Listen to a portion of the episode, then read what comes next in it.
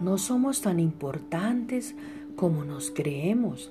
Algún día no estaremos aquí y el mundo seguirá girando. Detrás de un lunes siempre vendrá un martes y la vida continuará.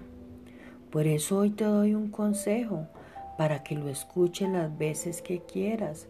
Sigue tus sueños, toma las riendas de tu vida, afronta tus miedos, haz que cada experiencia cuente.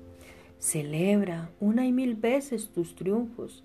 Quiérete y quiere a los demás. Ayuda, porque la vida es sabia y algún día serás tú quien necesites ayuda. Y sobre todo recuerda que se aprende del pasado, se sueña con el futuro, pero se vive en el presente.